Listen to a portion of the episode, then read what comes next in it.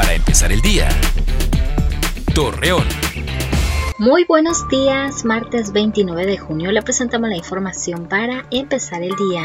Tras los accidentes que se han registrado en algunas quintas, donde menores han perdido la vida, Homero Martínez Cabrera, alcalde de Lerdo, informó que se realizará un riguroso operativo en estos negocios para verificar que cuenten con los reglamentos de prevención.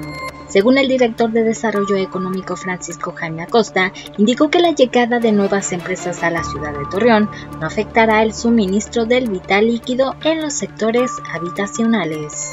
Luego de que el presidente de la República, Andrés Manuel López Obrador, anunció que vehículos extranjeros tendrán que regularizarse, Guadalupe Barrios, dirigente nacional de UNAPAFA, señaló que cerca de 15 millones de autos podrían ser regularizados. Para que personas de la comunidad LGBT más puedan ejercer sus derechos y no ser discriminados, Montserrat Gutiérrez, presidenta de la Fundación LGBT en Torreón, anunció que se les brindará información y apoyo para reducir la violencia que en ocasiones viven.